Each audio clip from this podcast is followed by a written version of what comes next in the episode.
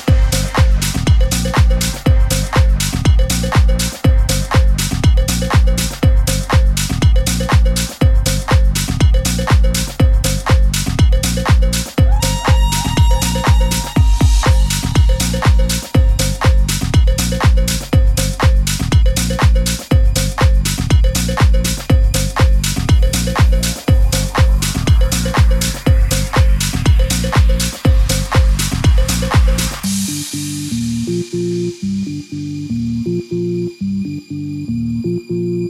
you.